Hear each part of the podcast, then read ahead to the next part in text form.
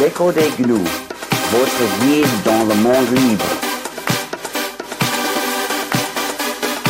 Sur Radio Campus 106.6, le libre n'est pas une jungle.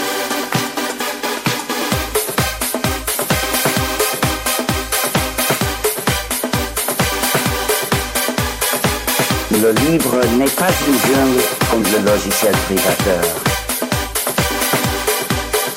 L'écho des gnous. Bonjour et bienvenue dans le 220e numéro de l'écho des gnous, l'émission qui vous explique l'informatique libre. Aujourd'hui, je suis encore une fois en différé avec Pierre. L'émission est enregistrée le samedi 20 mars. Bonjour Pierre. Bonjour pour diffusion le dimanche 21 mars. Et comme vous l'avez appris dans les journaux ou à la télé ou sur Internet hier, les choses ne vont pas vraiment en s'améliorant. On ne pense pas retrouver les studios avant la saison prochaine. Mais cela ne va pas nous empêcher de continuer à vous informer. Et on va commencer par les nouvelles sécurité et vie privée. Le Parlement norvégien a été victime d'une faille de sécurité de Microsoft Exchange, donc le serveur de mail très utilisé dans le monde des entreprises et des organisations en général. Donc c'est une faille de sécurité qui a permis déjà euh, l'intrusion et euh, la fuite de données, puisque des, boîtes mail ont été compromises. Ce que ce qu'on craint également, c'est que ces failles aient pu également permettre euh, d'implanter des backdoors dans les serveurs ou je ne sais quel autre code malicieux ou des trojans ou ce genre de choses, n'est-ce pas Pierre? Et Microsoft a été en plus euh, critiqué pour euh, vouloir faire un petit peu taire les discussions à propos de ces problèmes de sécurité. Oui, alors bon, niveau des failles de sécurité du, système de mail, on va pas trop en parler. De toute façon, c'est pas le propos de cette émission de détailler l'aspect technique de, failles aussi spécifiques.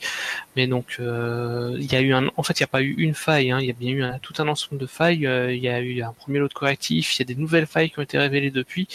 Faut bien comprendre les systèmes de mail de Microsoft. Donc, Exchange, c'est basé sur énormément de technologies très spécifiques.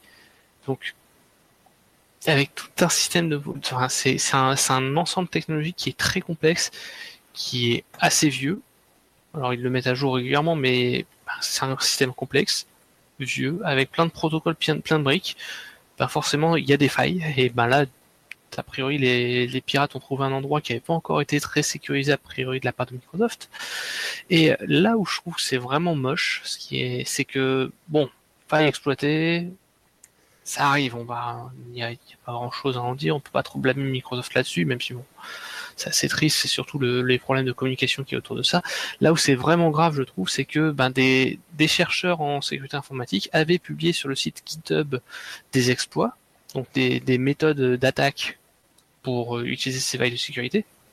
Alors c'est pas des trucs clés en main utilisés par les pirates, mais en fait, il y a la balance bénéfice-risque entre diffuser de l'information que des pirates peuvent réutiliser diffuser de l'information pour que les autres chercheurs voient la faille et puissent éventuellement découvrir d'autres failles avant que les pirates ne les trouvent, ben, jusqu'à maintenant, toute la communauté de recherche euh, en sécurité informatique dit mieux vaut diffuser les informations. À partir du moment où un correctif est disponible, c'est idiot de ne pas diffuser les informations sur comment exploiter les failles.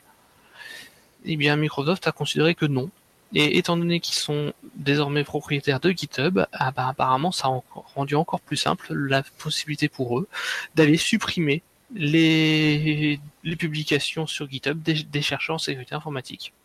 On avait cru et ça, ça c'est vraiment grave, je trouve. On avait cru Microsoft un petit peu plus ouvert, mais on, non, non, non, qui reprennent ils sont ouverts quand ça les arrange. C'est ça. Ouverture à géométrie variable. C'est ça. Quand euh, l'obscurantisme euh, les satisfait, ils n'ont pas se gêner. Je suis Bernard Adopi.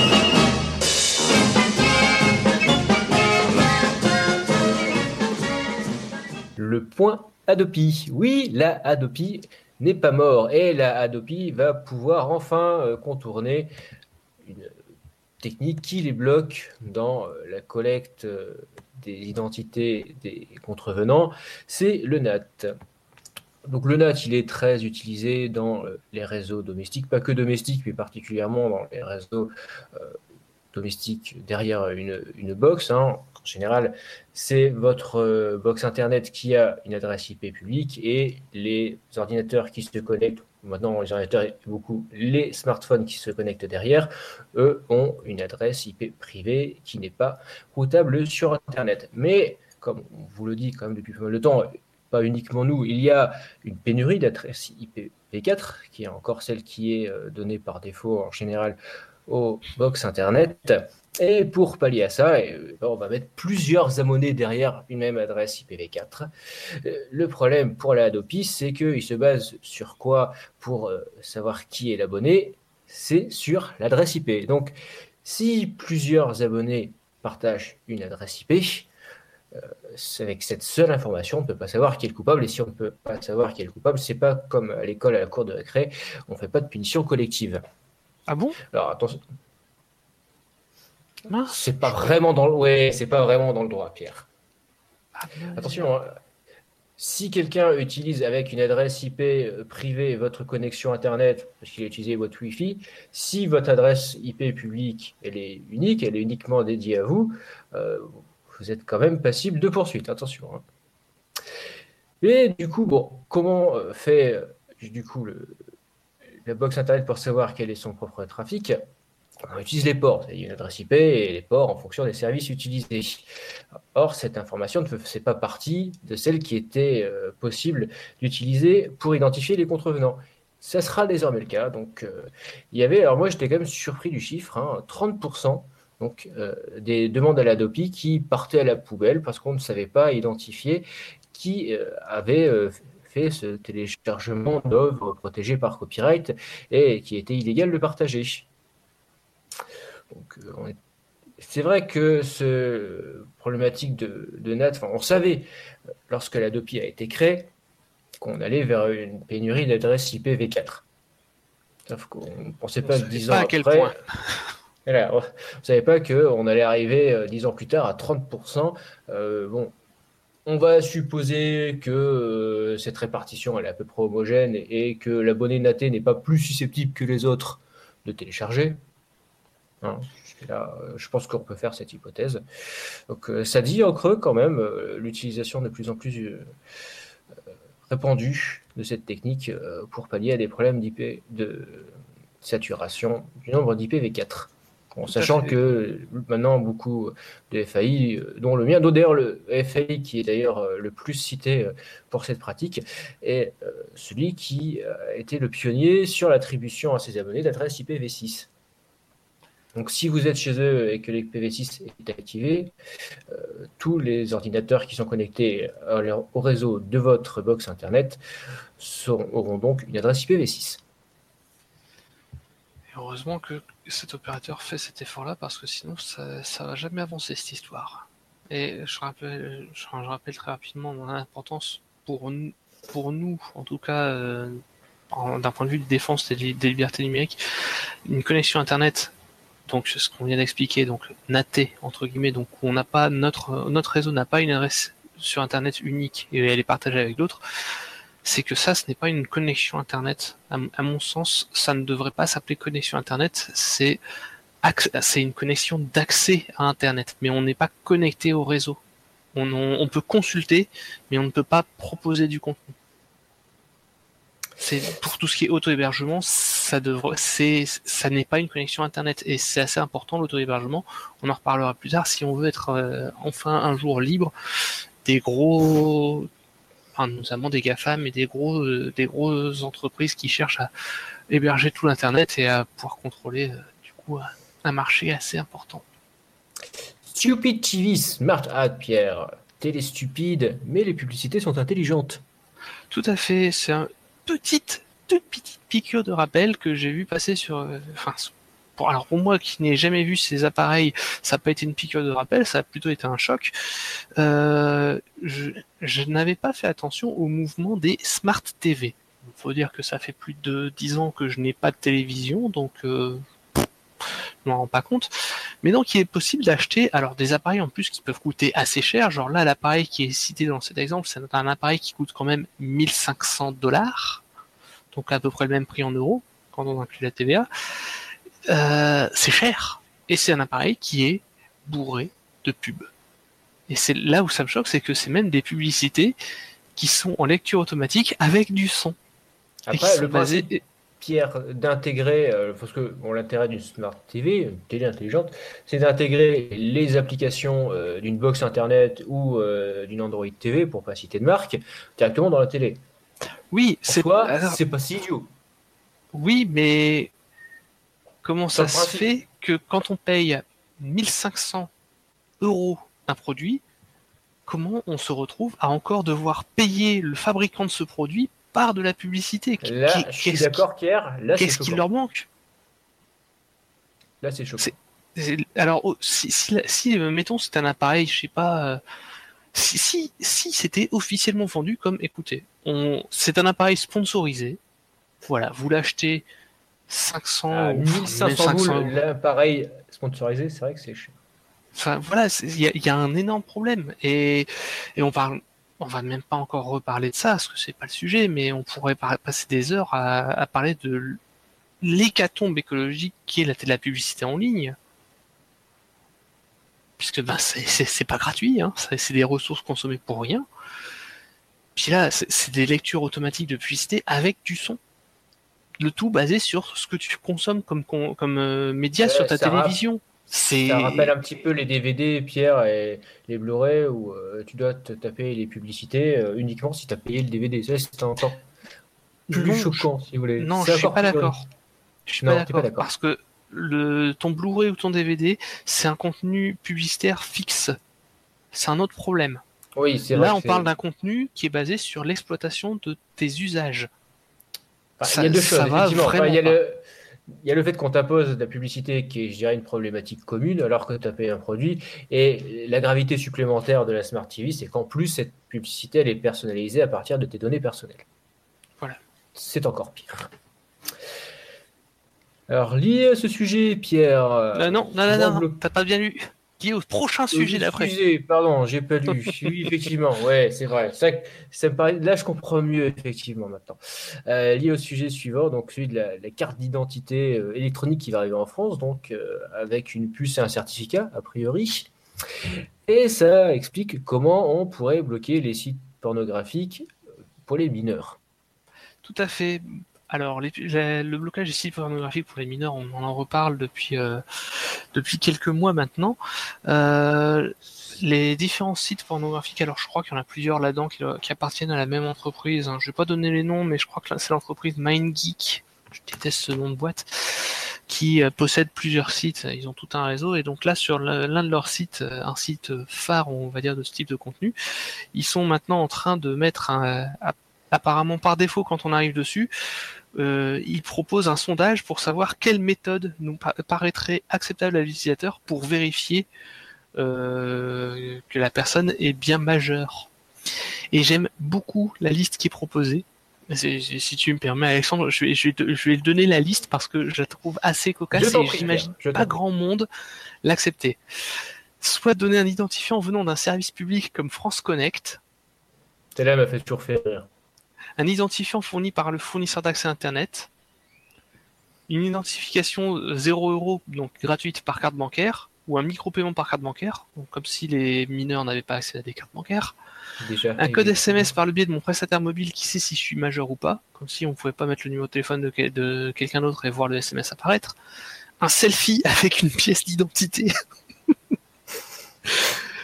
Euh, une analyse de, du visage par webcam avec une intelligence artificielle.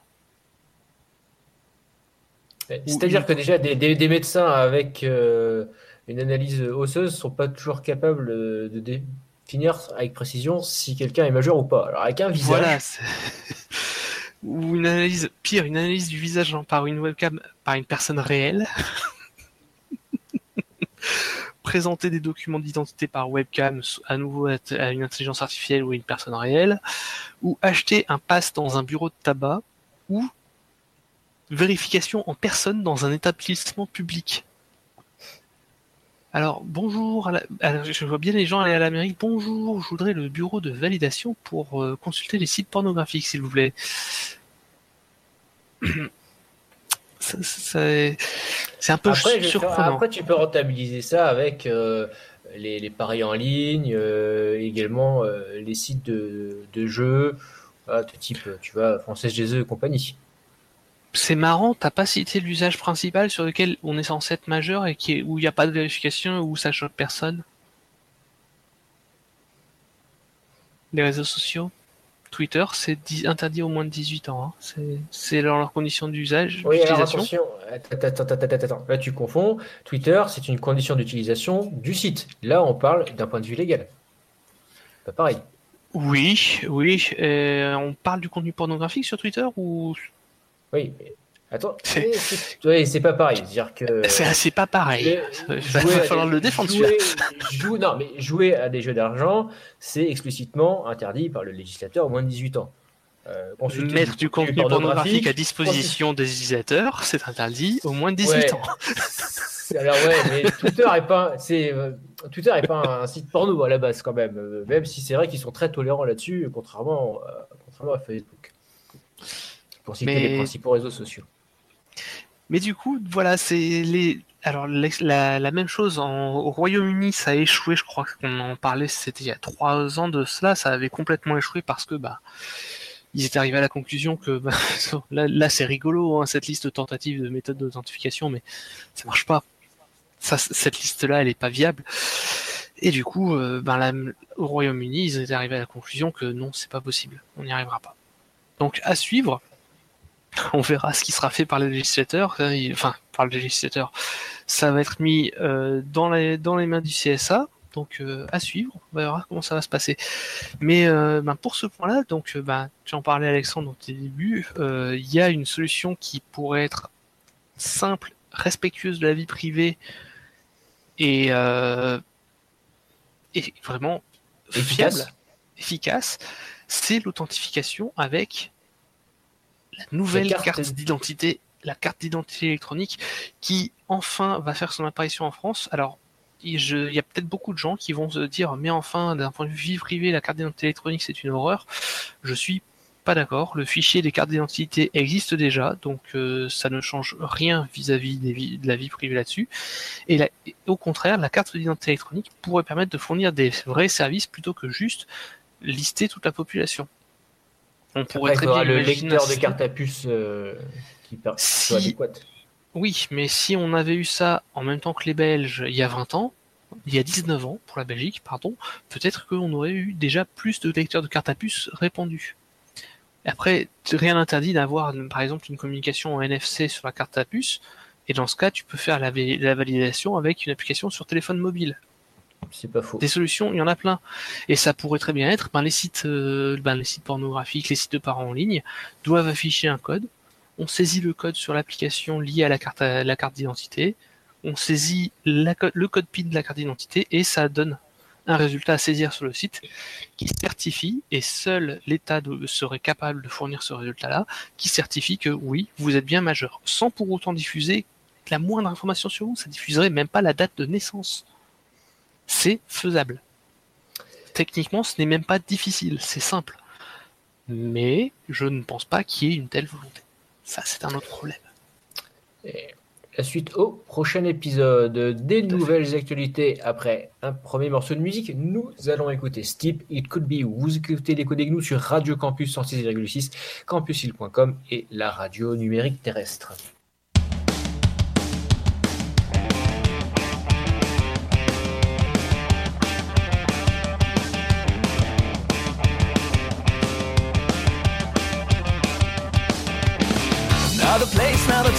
Memories lost, but for now, breathing in, breathing out to get my thoughts back up and round. Walking down now the street, passing by people meet. Anyhow, just for now, I'm realizing what I need.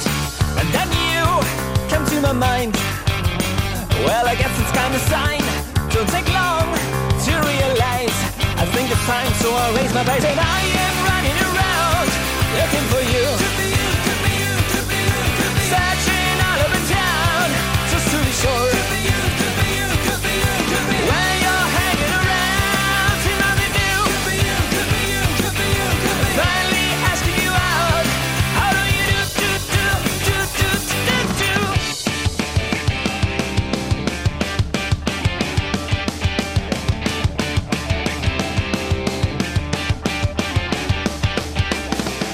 Around, see me stare, looking back now I'm there in the sand. Take my hand, let's find something for us to share. Making now, touching down, every smile in your face seems to me it brings up thoughts of every second that I wasted without you right by my side.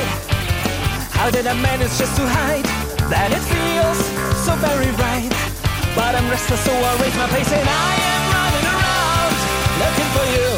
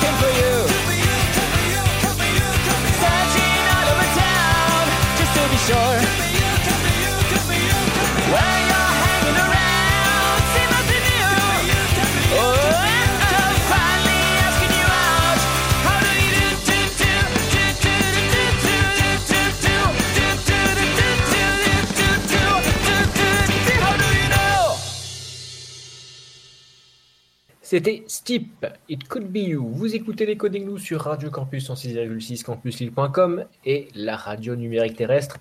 C'est la deuxième partie des actualités. On va parler de brèves logiciels. Pierre, une démonstration technologique, un jeu vidéo dans une police de caractère. Va falloir que tu nous expliques ça. Tout à fait. Alors, j'en parle pas pour dire que voilà, c'est un super jeu ou quoi que ce soit, hein, évidemment. C'est une démonstration technologique avant tout. Mais je trouve que c'est assez intéressant puisque ça permet d'illustrer à quel point bah, une police de caractère est un programme. C'est une police de caractère, c'est pas juste, euh, ben ça c'est l'image à mettre pour la lettre A, ça c'est l'image à mettre pour la lettre B, ça c'est pour la lettre C, etc. Ça c'est les anciennes polices de caractère, on va dire, c'est, c'était assez simple, mais ça fait très très très longtemps que ce n'est plus suffisant. Déjà parce que ben mettons quand on prend la lettre V et la lettre euh, A, euh, la, enfin la lettre V majuscule et la lettre A majuscule, si vous les mettez côte à côte, vous voyez très bien que vous pouvez les faire se rapprocher beaucoup plus que vous ne pourriez faire se rapprocher par exemple la lettre A et la lettre B majuscule. Ça, c'est l'espacement entre les caractères. Ça fait partie des critères qui doivent, qui doivent être déterminés dans les polices de caractères et qui sont assez complexes. Et quand on va plus loin encore, on a des caractères qui sont extrêmement complexe à représenter, notamment bah, tout ce qui est euh, police euh, asiatique ou euh, arabe. On est sur du texte qui est loin d'être simple. Et en fait, pour pouvoir le représenter correctement, la seule solution, c'est que les polices de caractère sont des programmes complets. C'est alors des programmes complets. évidemment, on va pas faire une, application, un système d'exploitation en police de caractère, faut pas déconner. Mais ça fait que pour pour gérer la fichier des caractères, il y a du code dans la police de caractères. Et là, le jeu vidéo qui est, proposé, ben, c'est quelqu'un qui s'est amusé du coup à faire une police de caractères. Et en fait, quand on tape les caractères, au, fur et à mesure des caractères qu'on a tapés, ben, ça affiche un seul caractère. au fur et à mesure des lettres qu'on a tapées, ça affiche un seul caractère.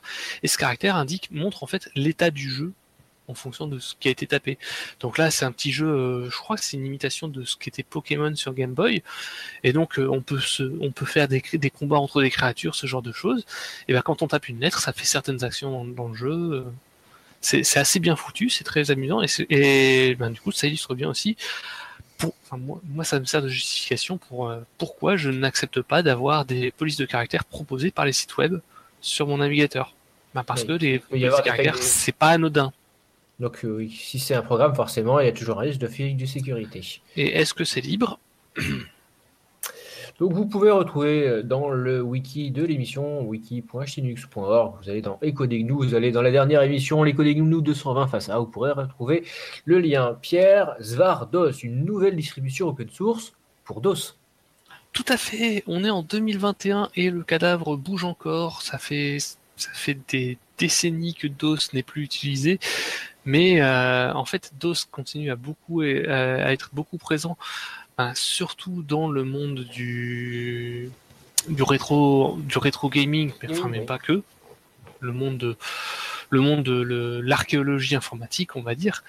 Et euh, donc Svardos est un projet qui vise à collecter tout un ensemble de logiciels, euh, alors open source autant que possible, ou euh, ben, en abandonware, donc qui, qui n'existent plus, qui sont dans le domaine public, on va dire maintenant, et donc de rassembler tous ces logiciels-là avec ben, des outils pour simplifier l'installation, l'administration, et le tout donc sous DOS. Donc euh, ça inclut un, euh, un, gestionnaire de paquets réseau, donc euh, avec l'équivalent de nos de, de, de, nos Logitech sur les distributions Linux, et avec plein, plein, plein de logiciels. Donc je trouve que c'est une excellente solution pour ceux qui veulent. Alors, qui n'ont ceux qui n'ont pas connu le monde de DOS, ben, ça permet de le découvrir. Ceux qui le connaissent, ça peut permettre de réinstaller du, euh, du DOS plus rapidement que ce qu'on à devoir sortir les différentes les différentes disquettes ou différents CD et devoir les installer les uns après les autres. Le client peut-être maintenant le plus euh, répandu pour euh, tout ce qui est fichiers zip, toutes les archives, ouverture, création, 7zip, le client Windows, qui a été porté sous Linux avec euh, pzip, va maintenant avoir une version officielle, Pierre. Tout à fait. Donc, alors attention, la version Linux, la version portée sous Linux, c'est P7zip, attention au nom parce que zip tout court c'est pas la même chose et donc jusqu'à maintenant il y a effectivement il y a eu P7zip qui avait été réalisé qui permet de lire les fichiers 7zip sous Linux, mais c'était pas l'équivalent du logiciel 7zip. Le logiciel 7zip, c'est avec une interface graphique, ça gère plein de, de, de logiciels, enfin, plein de formats différents, etc. Et donc là, ben, le projet P7zip a annoncé qu'il visait à être disponible sous, le, sous Linux pour l'instant, ils ont fait une première version en ligne de commande, mais euh, à terme, euh, à terme, a priori, ils ont l'intention de fournir une interface graphique similaire à la version Windows. Alors pour nous, utilisateurs de Linux, c'est pas forcément ce qu'il y a de plus important parce que bah, on a déjà des logiciels sous KDE, sous GNOME ou autre, des logiciels de base qui gèrent déjà tous ces formats-là, mais quand on cherche par exemple à faire des migrations de peu Windows, garder des habitudes autant que possible, ça peut être un plus et ben ça fait partie des éléments qui pourront euh, aider, on va dire, des migrations de, Windows à Linux. Une mise à jour de Windows 10 euh, qui cause des problèmes d'imprimante et qui impacte LibreOffice. Oui, alors si vous utilisez Windows 10, vous aurez peut-être eu des écrans bleus récemment avec des gros problèmes d'impression. Euh, Microsoft a chié dans la colle, il n'y a pas d'autre mot. Ils ont vraiment galéré pour la diffusion de pour, je sais pas ce qu'ils ont merdé à la base. Ils ont eu du problème à corriger, ça. Ils ont des correctifs qui ont échoué. Ils ont dû refaire des correctifs par dessus. Et là où c'est plus gênant et où ça mérite d'en parler, c'est que ces correctifs impactent euh, LibreOffice. Donc il y a l'un des correctifs notamment qui faisait que s'il avait été appliqué, et que LibreOffice, à partir de, ce moment-là, n'imprimait plus ou plantait, il fallait désinstaller la mise à jour Windows en question, désinstaller LibreOffice, redémarrer Windows, réinstaller LibreOffice. C'est qui est assez pénible. Pas, pénible du tout, non, du tout. Euh, c'est pas encore. Alors, c'est pas encore. Euh, alors Pierre on n'est pas au taquet sur les failles Windows 10, hein, vous savez qu'on utilise Linux. Alors ça a été résolu par Microsoft, et là où je trouve que c'est vraiment dégueulasse, parce qu'ils ont résolu le problème qui pétait LibreOffice. Hein, quand on est obligé d'utiliser Windows au boulot, euh, c'est pas nous qui le gérons. C'est peut-être le seul avantage de ne pas avoir à gérer son PC bureautique. Mais le souci du coup de la correctif, du correctif du correctif qu'ils ont sorti pour euh, corriger l'erreur qu'ils avaient commise et qui, et qui cassait LibreOffice, eh bien le correctif est disponible et il est optionnel. Alors que le correctif qui cassait LibreOffice, lui, était euh, mis en avant par défaut. Oui. Par défaut, il téléchargeait, il ne demandait pas votre avis, et il disait Vous avez reçu une nouvelle mise à jour, euh, veuillez l'appliquer, redémarrer votre PC. Voilà, alors que là maintenant, ben, pour réparer ce qu'eux ont cassé, mais bon, ils s'en foutent, ils ont cassé LibreOffice, c'est pas grave. Pour réparer ce qu'eux ont cassé, là par contre, c'est optionnel. Je trouve ça fantastique comme, comme choix de leur part. Je pense que s'ils avaient impacté Microsoft Office, à mon avis, ça aurait pas été optionnel. Non, tu crois? On passe à la troisième partie des actualités. Après un second morceau de musique, nous allons écouter Renae. Who Were You? Vous écoutez le nous sur Radio Campus 106,6, la radio numérique terrestre et campuslille.com partout dans le monde.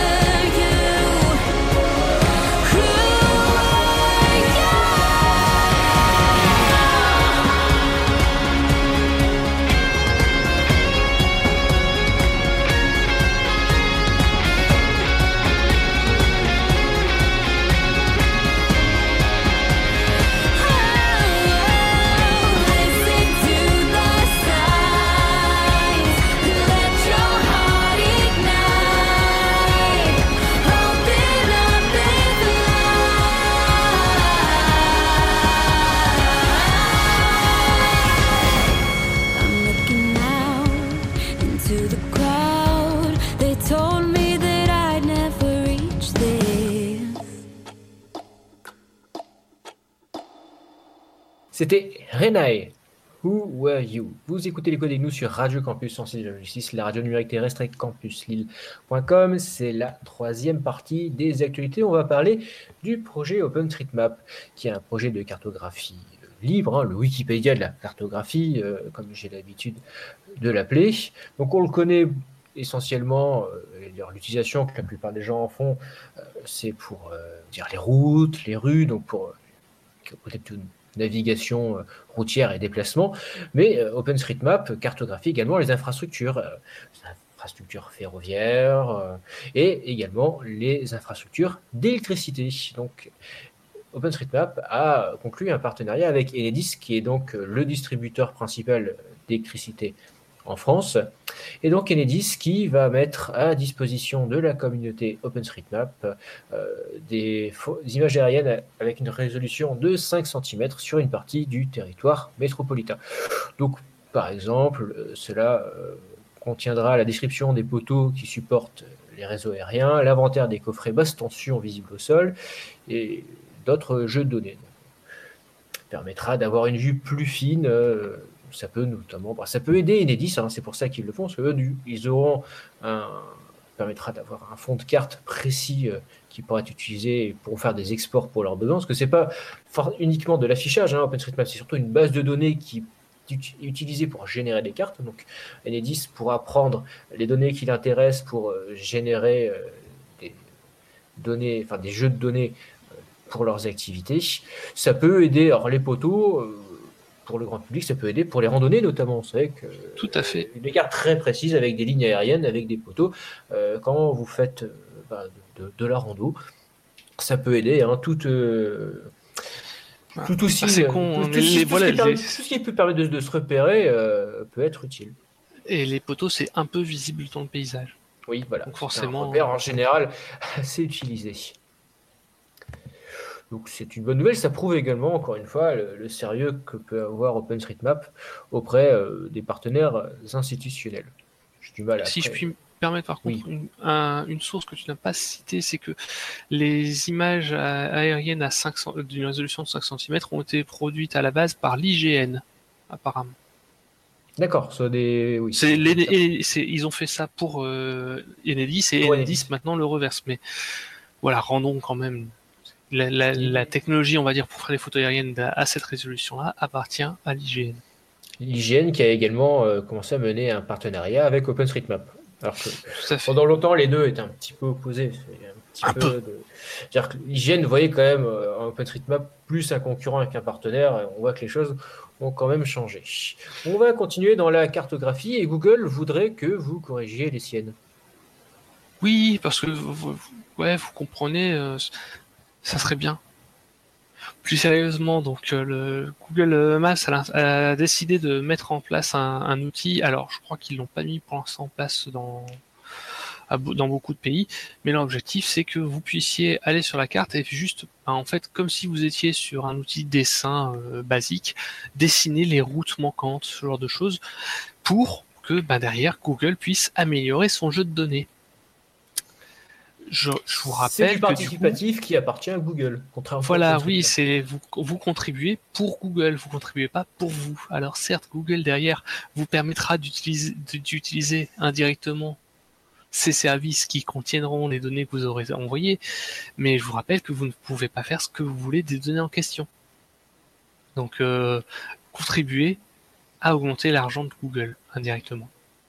Moi, moi, j'adore ce genre de modèle. C'est tellement, c'est tellement beau.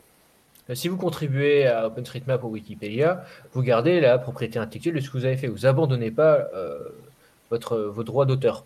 C'est pour ça que s'il y a des changements euh, à faire et qui, nécessitent l'accord des, ayants droit, eh ben, vous recevez un mail, vous recevez une, une demande d'autorisation pour pouvoir euh, changer les choses qui arrivaient avec OpenStreetMap euh, quand il y a eu le changement de licence. Euh, OpenStreetMap a envoyé un mail à tous les personnes qui avaient participé au projet pour demander si on pouvait changer la licence et si c'était pas le cas, si vous disiez non ou vous ne répondiez pas, et bien on supprimait votre contribution. Donc vous restez entre vous, n'abandonnez à personne la propriété intellectuelle de ce que vous faites. Contrairement là où c'est complètement cadeau à Google qui pourra faire absolument ce qu'il veut. Dans la rubrique ironie d'histoire, Google accuse Microsoft de vouloir casser le web ouvert. Oui, parce que. Vous dirais, Microsoft et le web ouvert, c'est également une longue histoire, Pierre. C'est une longue histoire, mais donc là, c'est de la, de la petite guéguerre entre. Euh, alors, c'est entre les, le Google et la presse. Donc, euh, bah, on en a déjà parlé avec les problématiques de droits voisins en France. Là, ça, il se tape pas mal euh, ces derniers temps en Australie. Donc, en janvier dernier, on en a déjà parlé hein, dans cette émission, mais en janvier dernier, donc Google avait menacé de retirer son moteur de recherche de l'Australie suite à une loi qui comptait forcer Google à payer les, les journaux pour leur contenu. quand vous faites une recherche sur Google, ça reprend une partie de l'article et du coup, ça reprend du contenu appartenant au service de presse. Et donc Google avait dit c'est inadmissible, si vous faites ça, on, on quitte le pays. Il le fait, puisque ben quelques jours après que la loi soit passée en Australie, euh, non, pardon, quelques jours avant que la loi ne passe en Australie, Google a signé un accord avec euh, News Corp et d'autres publicateurs de, d'actualité en Australie. Donc, euh, bon, c'était du gros bluff. Et au milieu de tout ça, Microsoft a publié, de, manière publique, a, annoncé son support pour la nouvelle loi et s'est même associé à des agences de presse, enfin des, des, des, des publications en Europe pour demander à ce que les plateformes en ligne fassent la même chose un peu partout. Donc signent des accords avec de la presse pour diffuser le contenu. Avec des entreprises de presse, avec des médias. oui, voilà, avec des entreprises de presse. Et donc, euh, ben, Google n'est pas content que Microsoft fasse ça. Mais, pas content du tout, au point qu'ils le disent euh, assez publiquement. Donc, euh, c'est dans, notamment un biais de blog de Kent Walker, qui est le, Head of Global Affairs, j'ai aucune idée de comment le traduire. Donc euh, c'est un des dirigeants de Google qui dit que c'est une attaque de la part de Google, de Microsoft contre contre le, web ouvert. C'est ils sont prêts à casser le web ouvert juste afin de nuire à un de leurs concurrents. Et... Il y aurait récidive de la part de Microsoft, mais bon. Oui, mais de la part de Google qui fait beaucoup de choses contre le web ouvert, je trouve c'est très très drôle du coup d'avoir ça comme ça. Donc euh, bon, il y aura la suite, on verra euh, comment ils vont continuer à se taper dessus, hein, puisque ben il y aura la même chose euh, peut-être au niveau global en Europe. Jusqu'à maintenant, il y a eu ça un petit peu. Il, me semble qu'en Europe, pour l'instant, ça n'a pas été fait au niveau européen. Il y a eu quelques efforts en France, notamment mais euh, à suivre. Merci Pierre, c'était l'actualité des deux semaines écoulées. On se retrouve tout de suite après une déga... On va se retrouve pardon avec la, déga... la déguicalisation. Ouais, je vais pas y arriver, c'est le matin, excusez-moi. pour vous c'est le soir, pour moi c'est le matin, sauf si vous écoutez le podcast. Nous allons écouter un troisième morceau de musique. Vous allez donc écouter All My Friend Hate Me en ces périodes de confinement, ça évite les tentations. Blood. Vous écoutez les codes nous sur Radio Campus en 6,6 campuslille.com et la radio numérique terrestre.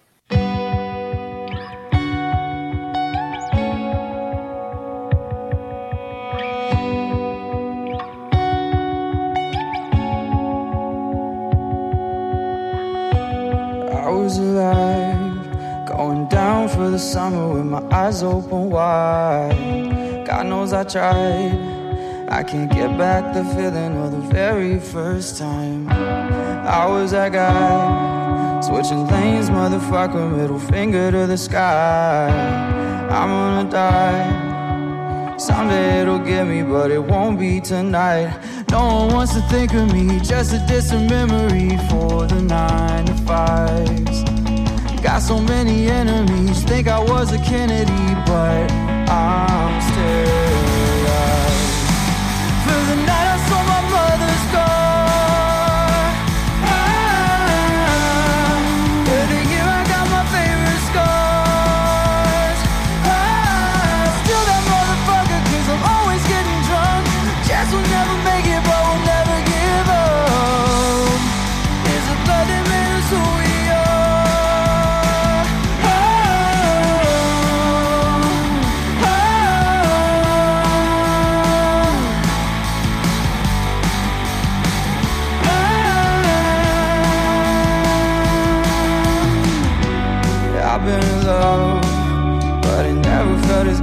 Chasing the sun.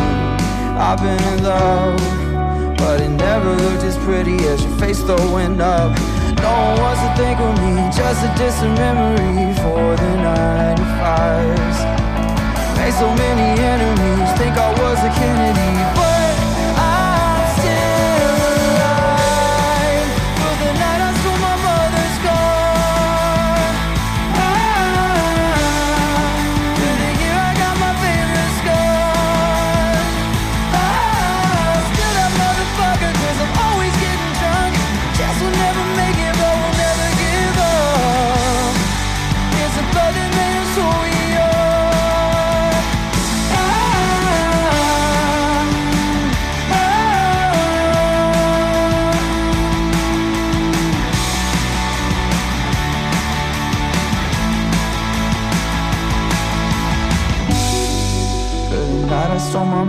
this card.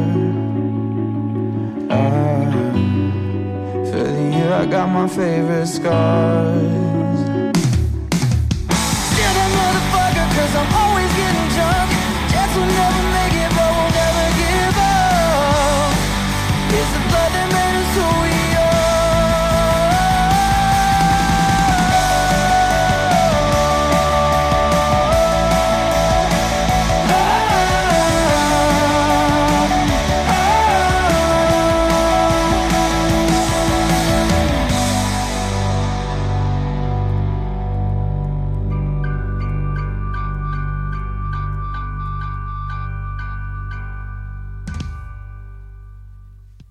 C'était All My Friend Hate Me Blood. Vous écoutez les codes nous sur Radio Campus en 16,6 campusil.com et la radio numérique terrestre. C'est l'heure de la séquence que vous attendez toutes et tous. C'est l'heure de la déguicalisation. Pierre, vous êtes tous au courant de l'incendie qui a touché un des data centres d'OVH à Strasbourg. Le sujet est donc cloud et cloud, la fumée et la sécurité. Tout à fait. Alors, on a eu deux sujets qui ont parlé du cloud, évidemment. Donc, il y a eu ce sujet concernant euh, OVH tout d'abord, et il y a eu un deuxième sujet concernant les problèmes de vaccination et le choix de Doctolib. Donc d'abord, juste pour commencer un petit peu sur euh, ce qui s'est passé avec OVH, donc comme l'a dit Alexandre, vous n'êtes pas sans savoir que il y a eu un incendie euh, mineur chez OVH à Strasbourg. Un léger incident. Léger incident. C'est seulement 30 000 euh, et quelques serveurs qui sont partis en fumée, euh, je sais plus, euh, entre 100 et 200 000 je crois au total qui ont été déconnectés d'Internet et de l'électricité pendant plus d'une semaine. C'est un incident XXXL. Jusqu'à maintenant, OVH n'a pas connu d'incident aussi grave. Et je voudrais revenir, alors ça a rendu des tas de sites indisponibles, soit, voilà, c'est une chose. J'avoue que euh, le site lambda qui est indisponible pendant trois jours ou même une semaine, c'est pas très grave. Quand ça devient des, sites plus importants, ça me gêne déjà beaucoup plus. C'est signe que les entreprises de ces sites ont raté quelque chose. On en reparle juste après. Mais tout d'abord, je voudrais juste répondre à, il y, a, eu deux messages diamétralement opposés et tous les deux sont faux. Donc je voudrais revenir là-dessus un petit peu parce que bah, il faut réussir à vraiment comprendre ce qui s'est passé. Enfin, ce qui s'est passé, ce qui se passe avec les contrats dans ce genre de, situation. Les deux messages que j'ai vus donc diamétralement opposés, j'en ai vu qui, disaient euh, c'est la faute d'OVH pour tous les sites qui ont perdu toutes leurs données, il faut qu'OVH paye, euh, on va, je, vais attaquer, je vais porter plainte, je vais les attaquer. Des fois, les gens qui disent ça ont des services à 5 euros par mois. Peut-être pas déconner les mecs ou les filles Mais peut-être pas déconner, si vous avez un truc à 5 euros par mois, euh, c'est pas étonnant que ce soit à vous de faire les sauvegardes là. À l'inverse, d'autres disaient, mais enfin, c'est la responsabilité de chacun de faire ses sauvegardes, c'est pas la responsabilité d'OVH. Euh, si vous avez perdu vos données, euh, tant pis pour votre gueule. Et là, la réponse, c'est ça dépend du service pour lequel vous avez payé. Tout à fait. Donc il y avait grosso modo, vraiment simplifié, il y avait trois services il y avait même deux services, on va dire, qui étaient hébergés à OVH dans les data centers de Strasbourg. Il y avait les serveurs dédiés, qu'ils soient, qu'ils soient euh, réels ou virtuels. Donc, euh, serveur dédié réel, ben, c'est facile. Vous avez littéralement une machine qui vous est louée dans le data center. Par contre, elle est louée, mais OVH euh, ne garantit rien dessus puisque OVH n'a même pas accès aux données de la machine. C'est un petit élément dont on parlera après. Et vous avez le serveur virtuel. Donc là, c'est une machine virtuelle sur un serveur d'OVH. C'est un serveur, la machine est gérée par OVH. Dessus, il y a un morceau de la machine, on va dire, d'un point de vue logiciel, il y a un morceau qui vous est attribué, et à partir duquel on a un serveur virtuel. Et là, dans ce cas, OVH a accès d'ailleurs aux données et OVH pourrait, mais ils ne le font pas sur les offres les moins chères, pourrait fournir un service de, de sauvegarde automatique. Et autre service, et lui est bien plus problématique, parce que là, sur ces deux services-là, enfin sur ce service ennemi, on va dire, le service de serveur que vous louez chez OVH, c'est votre faute les sauvegardes. Très sincèrement, si vous avez perdu des données là-dedans, je suis désolé pour vous, hein, c'est dramatique, je sais qu'il y a des entreprises qui vont faire faillite à cause de ça, mais c'est votre responsabilité. Il n'y a, pas d'autre façon de le dire. Ce qui est là, c'est-à-dire que dans les risques qu'il peut avoir un data center, euh, l'incendie en fait partie. Ça fait partie des, qu'il faut euh, anticiper. Tout peut risquer- le risque d'incendie existe pour tout, sauf à la limite euh, sous l'eau, quoi. Et encore, dans un, dans un truc sous l'eau, à l'intérieur, tu peux avoir un incendie, quoi. Le risque incendie est, est réel pour tout.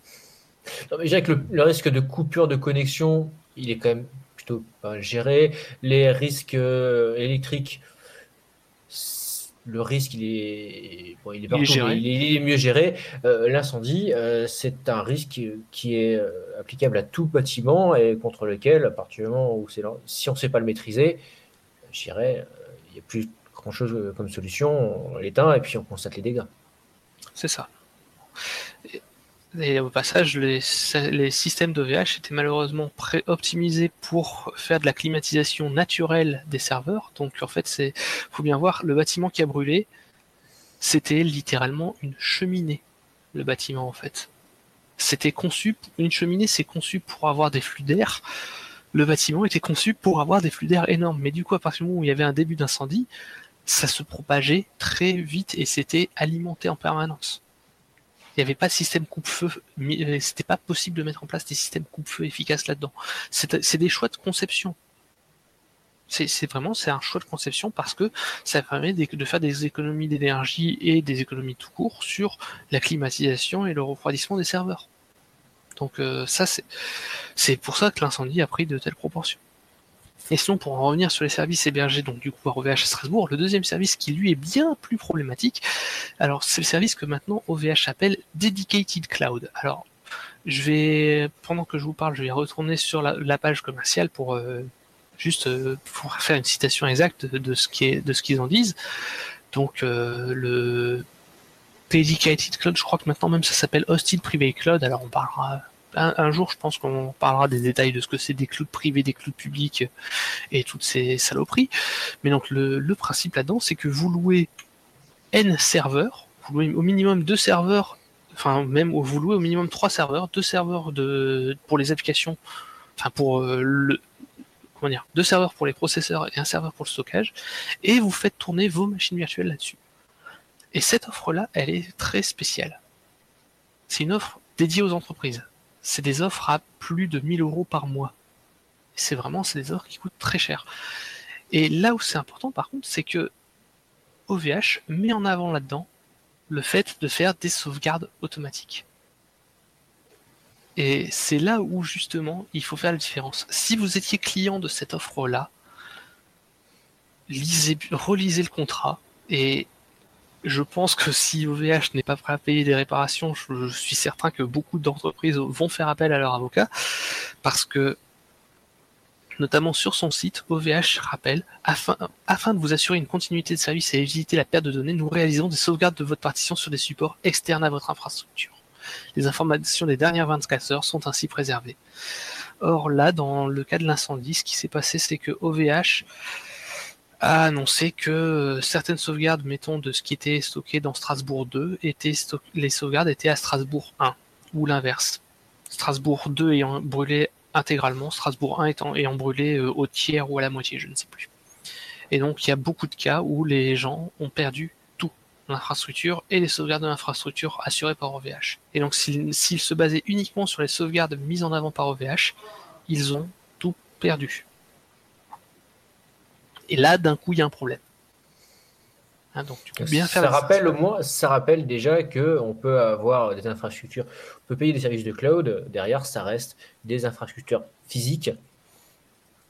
Tout Et, à fait. euh, on, on peut pas, on peut pas se dispenser des réalités physiques. Et on sait que voilà, pour une entreprise, alors je sais que pour un, particulier, même une petite entreprise qui a pas forcément, c'est pas son cœur de métier. euh, gérer une infrastructure informatique, son site web, qu'elle se fasse surprendre, bon, je pense qu'ils ont des excuses. Mais une, une, une organisation d'une certaine taille doit prévoir que ces sauvegardes doivent être à la fois euh, faites. enfin, c'est-à-dire que les sauvegardes d'une infrastructure, de, de- données qui se trouvent dans un lieu A doivent être faites dans un lieu B euh, qui n'est pas le même, qui est, si possible, assez loin. Alors, on peut aller très loin hein, pour suis- utiliser également les risques, jusque, ça va jusqu'au risque sismique. C'est-à-dire que ça peut être la même région, puisque si vous avez une région euh, qui est euh, atteinte par un tremblement de terre, il faut que ce soit dans une autre région euh, où, euh, qui est trop loin de l'épicentre euh, potentiel de- du tremblement de terre pour que euh, les deux ne soient pas impactés en même temps. Enfin, ça peut aller très loin. hein. Et Bah, à après- minima, avoir deux lieux physiques séparés pour faire ce parce que un bâtiment qui crame, euh, ça arrive. Ouais, et puis même, je suis pas d'accord. Deux lieux séparés, c'est pas suffisant. Il faut deux lieux séparés qui n'appartiennent pas au même prestataire technique. On peut, on peut, après, on peut aller très loin dans le. Ouais, mais la, la base, enfin, le fait que ça appartienne pas au même prestataire technique, c'est assez important puisque ça protège ben, d'une faillite, d'une fermeture soudaine, d'un piratage c'est- Il y a plein de risques qui ne sont pas pris, en compte à partir du moment où on ne fait pas cette séparation. Et là où c'est assez, assez intéressant ce qui s'est passé, c'est que ça permet de rappeler un, un énorme mensonge lié euh, à tout ce mouvement du cloud. Et c'est le même mensonge d'ailleurs que ce soit OVH ou Google ou Amazon. D'ailleurs, un incendie sur un data center de Google ou d'Amazon ou de Microsoft, vous pourriez perdre des données. Selon les offres que vous avez prises, vous aurez une garantie plus ou moins forte sur la sécurité de vos données. Si vous prenez les offres les moins chères, les offres les plus mises en avant, vous n'aurez pas de garantie que vos données sont en sécurité. C'est tout. C'est soit vous savez gérer dans ces cas-là, si vous prenez une offre pas chère, ça peut être un bon plan, mais il faut savoir ce que vous avez avec, il faut, faut être capable de gérer soi-même son risque. Et euh, on- un espoir qu'on a avec des collègues, c'est que ça, ce genre d'incident, alors malheureusement un seul incident ne suffira pas probablement à, casser des années de désinformation de la part ben, de différentes grosses entreprises, notamment les Google euh, et Am- Amazon concernant le cloud, c'est que même avec le cloud, l'humain, l'administrateur système, c'est un vrai métier et il y en a besoin. Et ça aujourd'hui, c'est un discours qui est qui est pas bon d'entendre parce que juste oh mon dieu un humain mais c'est la ligne technique euh, c'est la ligne comptable des salaires. Oh mon dieu surtout pas. Ah ouais. Du coup ben au revoir les données. Du coup je sais pas s'il me reste par contre je me rends compte que j'ai beaucoup parlé pour OVH est-ce qu'il nous reste le temps de parler un petit peu de sécurité du cloud et de Doctolib Allez, deux minutes, Pierre. Ok, je la fais très rapidement. Euh, dans le cas d'OVH, j'ai parlé du fait que les OVH n'avaient pas accès aux données de vos machines, sauf dans le cas éventuellement de machines virtuelles. Même là, vous pourriez vous en prémunir. Il y a eu un, litige, il y a eu notamment tout un ensemble d'associations qui se sont opposées devant le Conseil d'État au partenariat entre le ministère de la Santé et Doctolib sur l'utilisation de Doctolib pour la vaccination. Et il y a un élément hyper important qui a été mis en avant dans cette action, et malheureusement, le Conseil d'État ne l'a pas considéré comme suffisamment important. Alors, le point qui était mis en avant, c'était que Doctolib a choisi de faire appel à Amazon Web Services pour héberger les données. Et Doctolib, oui, mais dit, oui, mais regardez, toutes les données sont chiffrées, de toute façon, les données, euh, seul l'utilisateur a accès aux données, euh, il y a des chiffrement partout, etc. Il y a des tas de mensonges. On pourrait faire toute une émission sur, sur ces mensonges-là, mais le mensonge le plus important qui est de leur part, c'est que ils affirmaient que les données étaient, qu'ils contrôlaient le chiffrement entre votre navigateur et leur serveur. Et ça, c'était le plus gros mensonge de leur communication. Et malheureusement, ça n'a pas été considéré comme cassé. En fait, ils se servent d'un troisième prestataire qui s'appelle Cloudflare, je crois, dans ce cas-là. Et c'est Cloudflare qui chiffre les données pour eux entre votre navigateur web et Internet. C'est en fait votre connexion est chiffrée entre vous et Cloudflare, puis elle est chiffrée différemment entre Cloudflare et Doctolib, voire elle n'est pas Il chiffrée. y a un tiers qui a donc accès aux informations. Voilà, il y a ce tiers a accès à toutes les informations de vaccination et même toutes les informations qui passent sur le site Doctolib. Et tout le monde s'en fout. Alors ce tiers est américain et je rappelle que les lois américaines disent si l'État américain demande l'accès aux données, vous êtes prestataire américain, vous donnez l'accès aux données, même si elles sont en Europe. Merci Pierre. C'était le 220e numéro de l'écho des gnous, enregistré le samedi 20 mars pour diffusion le dimanche 21. On se retrouve dans deux semaines pour l'écho des gnous 221, diffusé le dimanche 4 avril et enregistré probablement le samedi 3, si ce n'est le vendredi 2 au plus tard. Il ne nous reste plus qu'à vous souhaiter une bonne fin de week-end. On se quitte en musique avec euh, je vais retrouver le bon morceau. Avec Chupa Pimento. musique. Oui, tout de suite, vous avez rendez-vous avec Chupa Pimento. C'est vrai qu'on les oublie maintenant, mais pour ceux qui écoutent Radio Campus en direct, ils sont là juste après nous. Au revoir à tous, bonne fin de week-end. Au revoir, à, la à dans deux semaines.